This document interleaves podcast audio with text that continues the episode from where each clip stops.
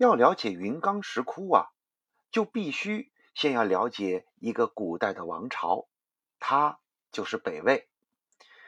北魏是由中国古代北方少数民族鲜卑人所创立的一个政权，于公元三百八十六年建国，共持续了一百四十八年，一直到公元五百三十四年分裂成了东魏和西魏，至此北魏灭亡，历经了十四位帝王。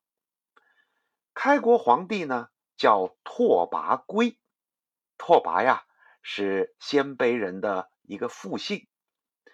他在圣乐，也就是今天内蒙古呼和浩特市的和林格尔县，建立了北魏政权。由于希望学习我们汉族的政治体制，实行汉化政策，所以在公元三百九十八年就把都城从蒙古高原。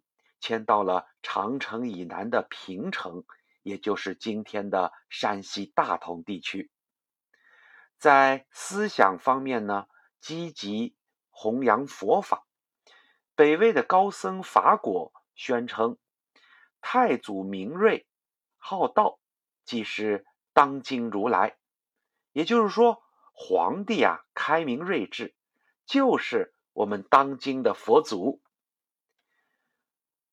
随着佛教的兴盛，渐渐的使北魏的政权也巩固了起来。